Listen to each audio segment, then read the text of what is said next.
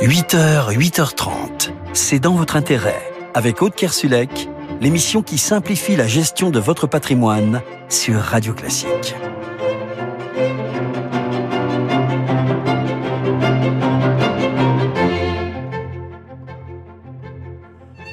Bonjour et bienvenue dans ce nouveau numéro de C'est dans votre intérêt sur Radio Classique. Votre invitée, c'est Nathalie Garcin, présidente d'Émile Garcin Propriété. C'est l'immobilier haut de gamme et de caractère qui est à l'honneur ce matin dans l'émission. On vous parlera des records boursiers. Signe-t-il la fin de la hausse des indices que font les boursicoteurs en ce début d'année? On verra ça avec Ambroise Lyon, directeur général de IG France. Enfin, on vous expliquera comment minorer la valeur de ces actifs dans le cadre de déclarations d'IFI ou de transmission. On vous aidera à comprendre le mécanisme de décote. Mais avant ça, c'est le récap. C'est dans votre intérêt, le récap avec Ophi Invest, une nouvelle dimension pour l'avenir. Retour sur les meilleures infos bourses et patrimoine de la semaine. C'est avec vous, Charles Sana, fondateur du site Insolentiae. Bonjour Charles. Bonjour. Alors vous nous dites ce matin, dur, dur d'être ministre de l'économie ces derniers temps, enfin surtout cette semaine. Eh oui, eh oui, euh, de la faute à la croissance, revue à la baisse. Le budget prévoyait un royal 1,4% de croissance et ce sera finalement que 1% selon le chef de Bercy. Si l'on en croit Bruxelles, ça sera même moins, 0,8. Et si c'est l'OCDE, eh bien c'est 0,6% seulement de croissance. Là où les choses deviennent difficiles, c'est que moins de croissance, c'est moins de rentrée Et donc forcément, il faut trouver des économies tout en rassurant tout le monde. Les autres pays européens doivent croire que nous tiendrons nos finances publiques, les marchés que nous allons rester de bons emprunteurs, les ménages et les entreprises que les impôts n'augmenteront pas. Surtout à la veille d'une élection européenne, il ne faut pas désespérer Billancourt. Ah, pas désespérer Billancourt, mais ni les électeurs d'ailleurs ni les électeurs, à un moment où d'ailleurs l'euroscepticisme monte dans l'opinion publique. Alors Bruno Le Maire se déplace sur une ligne de crête budgétaire difficile et vient de détailler dans un décret les 10 milliards d'euros d'économies qu'il a annoncés. Quand on regarde précisément, c'est un saupoudrage général, 100 millions par-ci, 100 millions par-là. 100 millions de moins pour le patrimoine, 100 millions de moins pour la pénitentiaire, 105 millions de moins pour la défense, etc. Le gros des coupes budgétaires, finalement, c'est les 2 milliards de moins dans l'écologie, le développement et les mobilités durables. Et pourtant, pourtant, jamais la transition écologique n'a été aussi importante et nécessaire. Certes, Aude, et tout le monde est pour l'écologie et pour la transition, bien évidemment. Dans les faits, Bruno Le Maire pourrait presque être en avance sur son temps en ayant le courage de couper dans des programmes qui ne sont environnementalement pas pertinents et économiquement inutiles.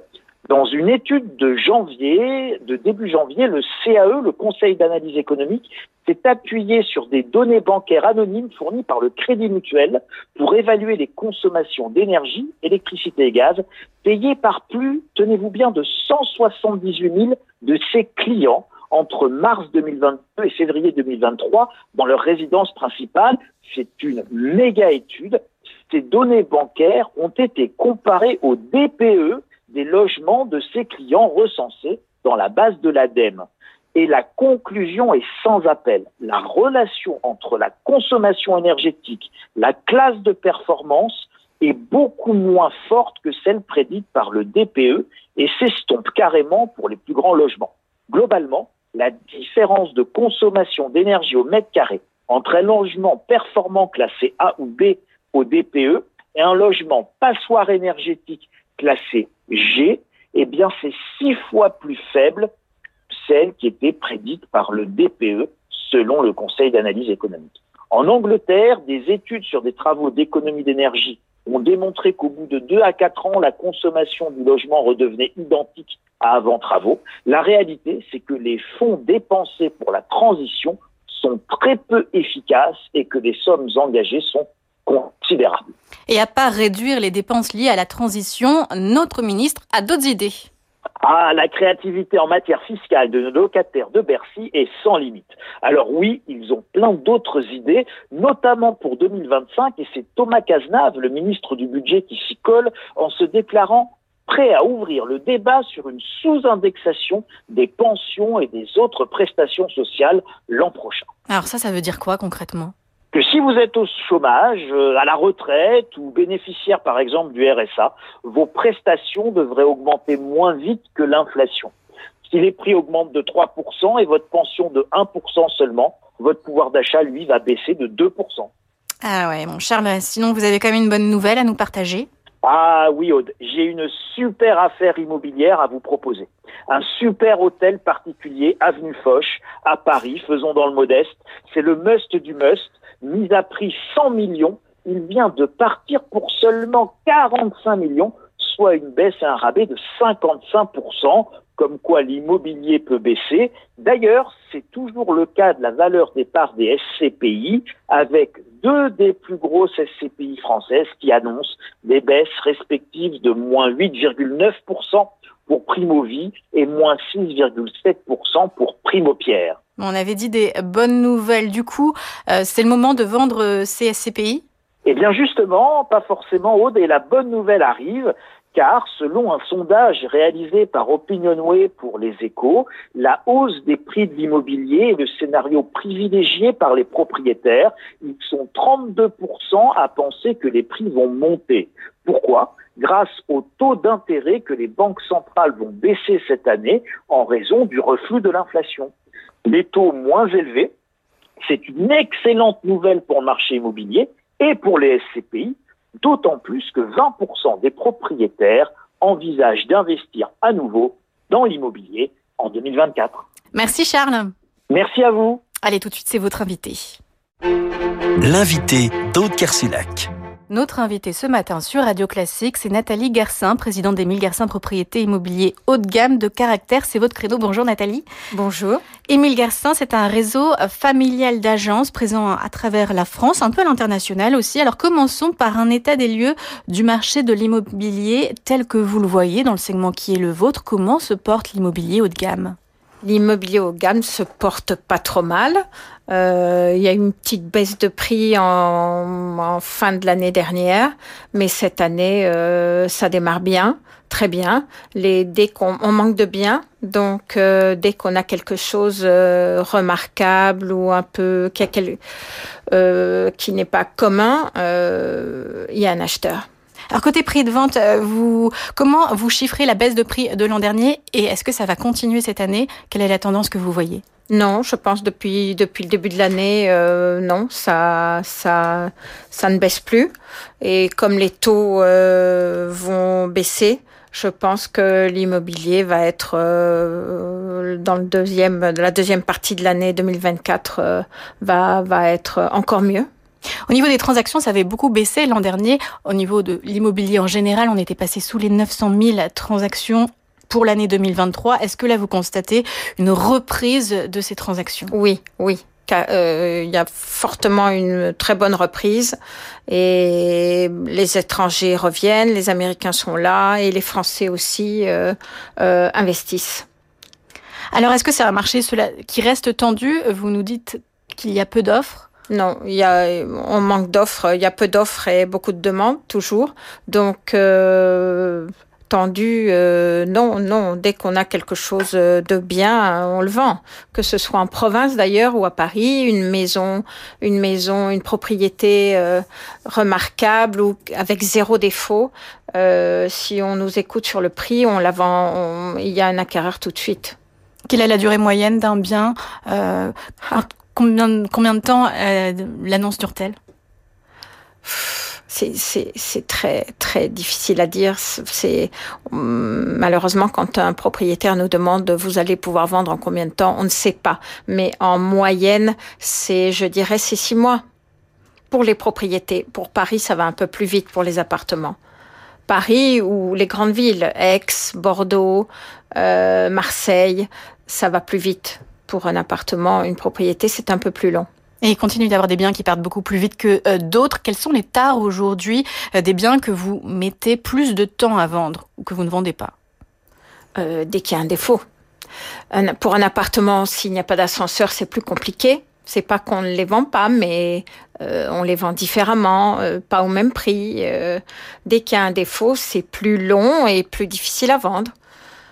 Et une propriété, euh, c'est pareil, où il n'y a pas assez de terrain, où euh, euh, il y a un défaut, s'il y a un défaut de bruit, ça c'est beaucoup plus compliqué. Mais les propriétés, c'est pareil. S'il y a beaucoup, si c'est une ruine, il y a beaucoup, beaucoup, beaucoup de travaux, pas beaucoup de gens de l'imagination. Ou aujourd'hui, il y a beaucoup de clients aussi qui ne veulent pas se lancer dans des travaux car c'est beaucoup plus long qu'avant et beaucoup plus cher qu'avant ça effraie à ce point-là, tant au niveau du prix que de la lenteur euh, de, des travaux, ou alors il, il cherche à se faire accompagner aussi. Évidemment. Évidemment qu'ils doivent se faire accompagner, mais celui qui n'a pas déjà un architecte ou un maître d'œuvre euh, qu'il connaît bien, euh, bah, il préfère acheter quelque chose sans trop de travaux, juste avec un peu de décoration. Mais voilà, dès que nous avons une propriété où il y a beaucoup plus que ça à faire, c'est plus compliqué, il y a moins de clients. Et est-ce que euh, des des, des, propriétaires qui ne voulaient pas forcément euh, vendre peuvent être euh, convaincus de vendre en, ce moment Oui, oui. Oui, parce que ça pas ça ça ça marche bien, donc euh, on les convainc qu'il y a, y a aucun problème, il y aura acheteurs pour pour leurs biens. Et quels sont les secrets de vos clients qui continuent euh, justement même d'acheter euh, Nathalie Garcin, ils ne sont pas touchés par les crises, ils n'ont pas été touchés euh, par les hausses de taux parce que c'est pas forcément une clientèle qui va euh, acheter à crédit ou en tout cas qui va mettre des conditions suspensives sur le, compromis de vente. Qu'est-ce qui les sauve? Bah, Ce qui les sauve, ça peut être plein de choses. Ça peut être qu'ils ont un un métier euh, où ils gagnent beaucoup d'argent, où ils ont vendu leur société aussi, euh, donc ils se retrouvent avec un gros capital, ils investissent dans l'immobilier, et ça peut être aussi euh, quelqu'un qui a déjà un bien et donc il le revend pour acheter autre chose, donc il a un capital aussi. Quelle est la moyenne d'âge de vos clients? De tout, de tout. Aujourd'hui, ce qui est merveilleux, c'est que comme notre société existe depuis 60 ans, on récupère les enfants des parents qui, à qui on a vendu depuis toujours. On récupère les enfants. Donc aujourd'hui, on a des jeunes de 30 ans euh, jusqu'à jusqu'à jusqu'à pas d'âge, jusqu'à 80 ans. Il y a une très forte fidélité au, réseau, en attachement. Oui, il y a une grande fidélité. Euh, à l'agent? Il y a une grande fidélité grande fidélité. Par exemple, euh, euh, il y, a, y, a, une semaine, euh, je rencontre une dame qui a perdu son mari, qui habite, qui, qui, veut vendre 500 mètres carrés dans Paris, et elle me dit je veux changer de vie, je cherche quelque chose à Dinard. je dis mais j'ai rien trouvé, donc j'ai acheté dans du neuf. Je dis ah bon, vous n'avez rien trouvé, mais mais nous avons là un appartement magnifique avec une terrasse à Dinard qui est sublime. Ah bon, ah bon, mais j'ai déjà acheté, mais mais je veux quand même le voir. Elle est venue. Elle est deux jours après, elle est allée voir avec notre bureau de Breton et elle a acheté. Et c'est en général des résidences euh, principales ou aussi Non, c'était beaucoup de la résidence secondaire, en, moyenne? Mais pour dire que la fusion entre les bureaux, entre nos bureaux, euh, existe vraiment et que les clients, on les a dans une région, à Paris ou euh, et à Saint-Tropez en même temps et en Bretagne et partout. Oui, partout où vous êtes présent. On rappelle que vous êtes. on a une trentaine d'agences en Belgique, Suisse et, au Maroc. Suisse et Maroc aussi. Ça marche bien à, Marrakech? Très bien, très bien.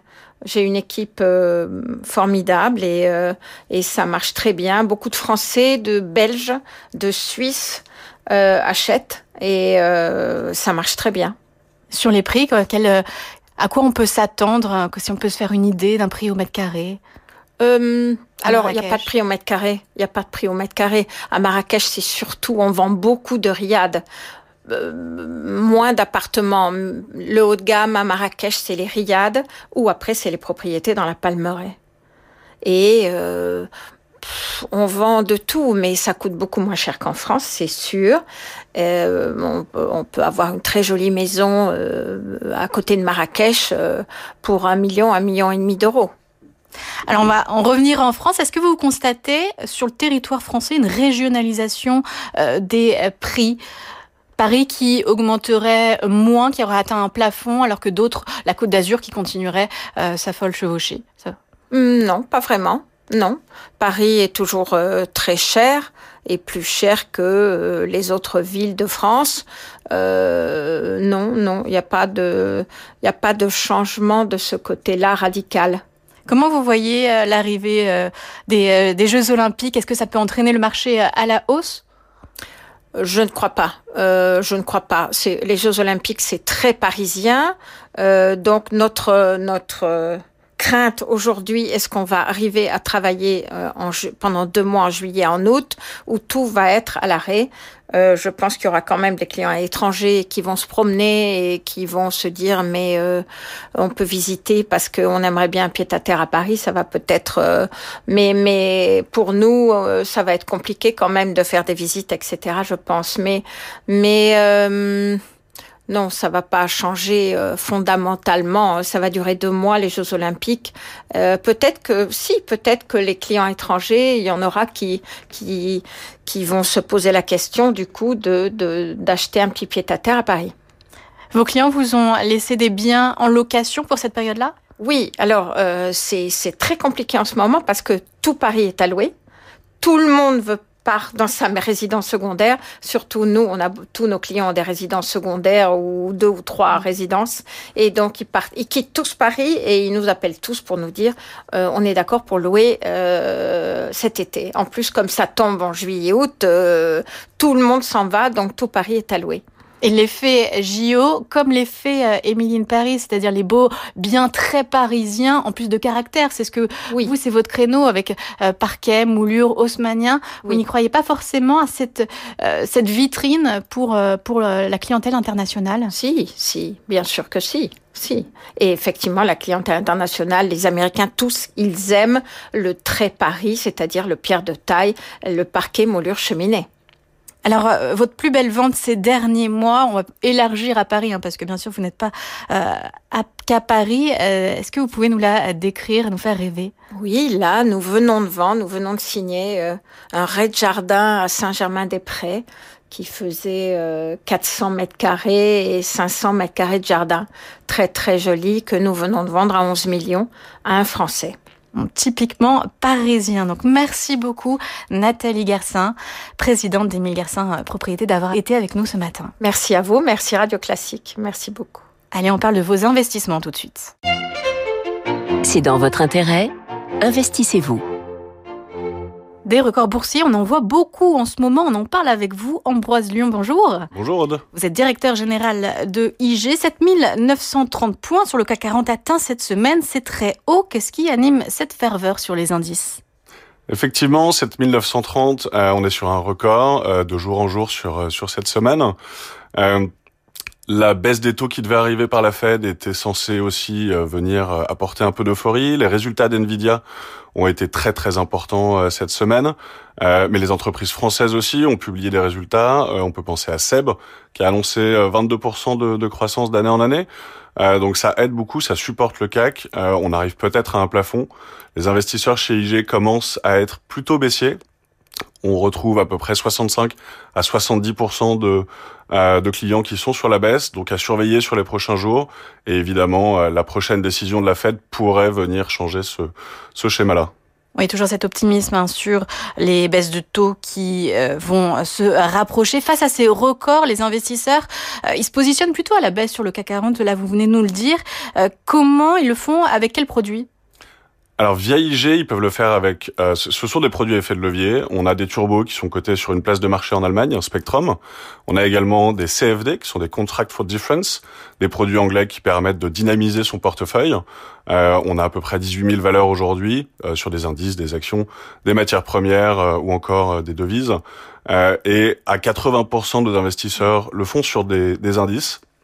5% sur des actions, 10% euh, sur euh, sur des devises, et ils vont venir euh, investir très régulièrement, beaucoup plus qu'une gestion long terme. On est plus sur des investissements qui durent entre quelques jours et quelques semaines maximum, et vont venir bénéficier des mouvements de marché avec cet effet de levier-là, tout en ayant une gestion du risque qui est primordiale dans ces produits-là. Donc on y fait très très attention. On a un gros rôle d'éducation financière avec nos clients pour s'assurer que tous les outils soient pris en main correctement. Ça veut dire que le CAC à, 8000, ils n'y croient pas tellement, euh, les investisseurs?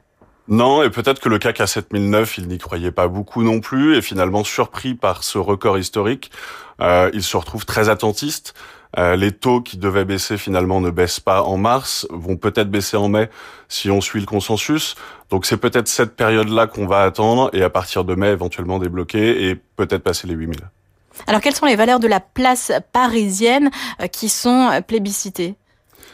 Nos clients, on remarque depuis déjà plusieurs mois euh, qu'ils se basent beaucoup sur des valeurs qui sont dans leur quotidien.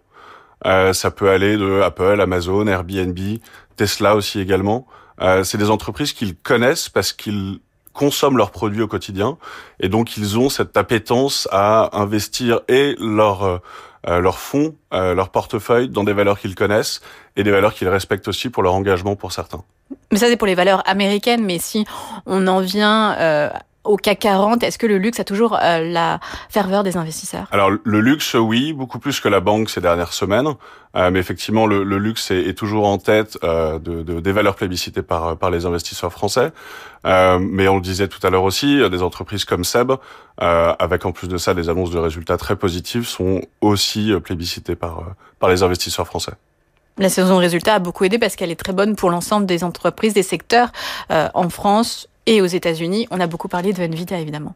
Ouais, voilà, de Nvidia effectivement. Euh, il y a dans ce sillage-là aussi le franco-italien ST Microelectronics qui a bénéficié aussi de, de toute cette aura-là.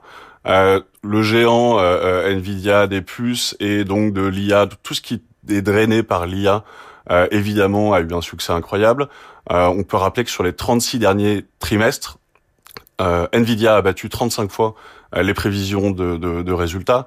Donc on est vraiment sur effectivement un, moment assez incroyable pour eux, qui continue euh, a priori jusqu'au moins le 18 mars, qui est leur euh, la date de leur conférence du GTC, euh, sur laquelle ils annonceront les futurs produits et les dernières innovations euh, qui vont euh, qui, qui pourront proposer. Jusqu'à cette période-là, jusqu'à cette date-là, je vois assez mal le titre perdre de sa valeur. On dit beaucoup que c'est le titre le plus tradé. C'est le cas chez vous aussi, chez IG alors c'est le cas euh, pour les valeurs tech effectivement, euh, mais c'est pas la première action euh, que les que les investisseurs français euh, ont en portefeuille aujourd'hui. Tesla euh, est, pour pour le moment numéro un. Alors que Tesla a beaucoup baissé hein, en revanche depuis le début de l'année. Tout à fait. Alors, on parle de produits boursiers avec des effets de levier. Hein, c'est ça que vous proposez. C'est, ça reste risqué. Il faut manier cela avec précaution et se protéger. En quelques mots, comment est-ce qu'on fait justement pour se couvrir? Quand on ouvre un compte chez IG, euh, à l'ouverture, on vous propose un compte sur lequel on, on force le client à utiliser ce qu'on appelle un stop garantie, qui est donc un stop comme son nom l'indique, qu'on positionne à l'ouverture de sa position et qui nous permet de sécuriser en cas de marché qui va contre soi, d'être clôturé, quoi qu'il arrive, au prix déterminé à l'avance. Donc son, le risque maximum est connu et permet au client de minimiser ce risque ou en tout cas de le maîtriser. Ensuite, on va fournir énormément de contenu éducatif pour s'assurer que la connaissance et la culture financière du client va continuer à grandir et l'aider au quotidien. Nous, on est disponible 24 heures sur 24 avec nos équipes de trading, de service client qui peuvent à tout moment venir aider et supporter le client dans, dans ses investissements. Et on remarque aussi une, une tendance assez assez forte. Les femmes investissent de plus en plus euh, sur ces dernières années. Elles ont doublé euh, en proportion chez nous. On est quasiment à un investisseur sur dix qui est une femme aujourd'hui. Et elles prennent moins de risques, ou en tout cas elles maîtrisent mieux leurs risques. Euh, ce qui est une vraie tendance aussi. Mais merci beaucoup Ambroise Lyon, directeur général de IG France. Merci Aude. Allez tout de suite on parle de vos impôts. C'est dans votre intérêt. On ne vous impose rien. Patrimoine et fiscalité avec vous, Maître Touiri, avocat fiscaliste chez CMS. Francis Lefebvre, bonjour. Bonjour Aude. Une des grandes questions qui se pose au moment de déclarer un bien, c'est dans quelle mesure on peut minorer la valeur de ce bien en toute légalité, bien sûr. Alors d'abord, l'évaluation, ça va concerner quelles opérations, quel moment de la vie? Alors la question de la valeur va être euh, sensible, euh, notamment en matière de, de déclaration d'IFI ou euh, de transmission patrimoniale. L'évaluation va être plus ou moins simple à réaliser S'il s'agit par exemple d'un appartement à Paris, a priori, le, la détermination de la valeur va être plutôt simple. S'il s'agit de titres cotés, y compris dans des cas de, de succession, eh bien la valeur sera donnée par la moyenne des 30 derniers cours ou bien par le dernier cours de, de l'action. en revanche, s'il s'agit de, des titres d'une PME ou d'une holding familiale, eh bien dans ce cas-là, la détermination de la valeur va être plus délicate et il va falloir s'appuyer sur euh, les recommandations d'administration fiscale et la jurisprudence. Que risque-t-on si on se fait redresser par l'administration fiscale? Alors le pouvoir de rectification de l'administration fiscale est, est, assez important. Généralement, il, se traduit à travers des contrôles sur pièces et euh, ces contrôles peuvent avoir lieu pendant trois années, voire six années, si l'administration doit procéder à des recherches pour fiabiliser la valeur euh, qui euh, est retenue dans les déclarations. Alors, quelle méthode d'évaluation ont choisi pour ne pas risquer d'alerter l'administration fiscale? Alors, il y a euh, une méthode assez euh, simple euh, qui est la méthode des comparaisons qui vaut aussi bien en matière de, de, biens immobiliers que de titres de société. Réaliser des comparaisons, ça veut dire qu'on se réfère à des transactions qui sont intervenues, alors pour le cas des titres de société, dans les 24 derniers mois de l'opération en cause. donc il s'agit d'une donation par exemple ou d'une succession.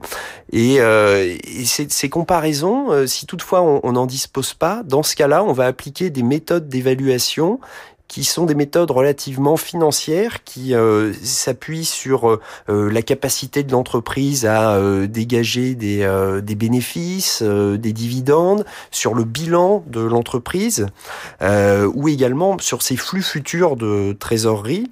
Et la mise en œuvre de ces méthodes sera toujours guidée effectivement par, par la jurisprudence. Et euh, ce n'est que si ces méthodes ne permettent pas de traduire parfaitement euh, euh, l'évaluation qu'on on pourra procéder à des ajustements à travers des décotes.